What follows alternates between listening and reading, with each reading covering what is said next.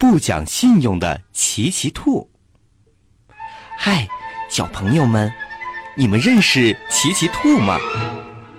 奇奇兔是谁呢？奇奇兔呀，是一只长得特别可爱的小白兔。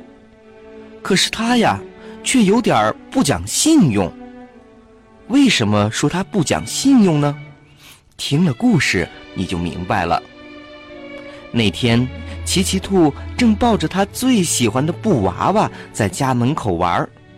这时候，他看见小灰兔佳佳走过来了，手里还拿着一根又大又漂亮的胡萝卜。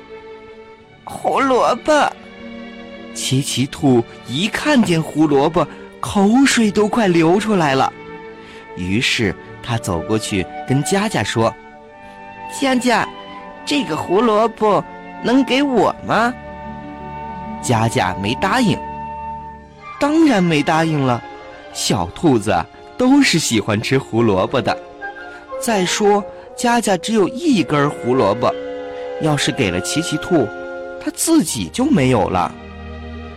奇奇兔看佳佳不答应，想了想，对佳佳说：“佳佳，我把布娃娃给你玩。”你把胡萝卜给我好吗？佳佳看了看奇奇兔的布娃娃，布娃娃长得真好看，大大的眼睛，红红的脸蛋儿，脖子上还系着一个小铃铛呢。佳佳想玩布娃娃，就把手里的胡萝卜给了奇奇兔。可是，奇奇兔接过佳佳的胡萝卜以后，抱着布娃娃就跑到家里。还把门紧紧的关上，他呀不肯把布娃娃给佳佳玩了。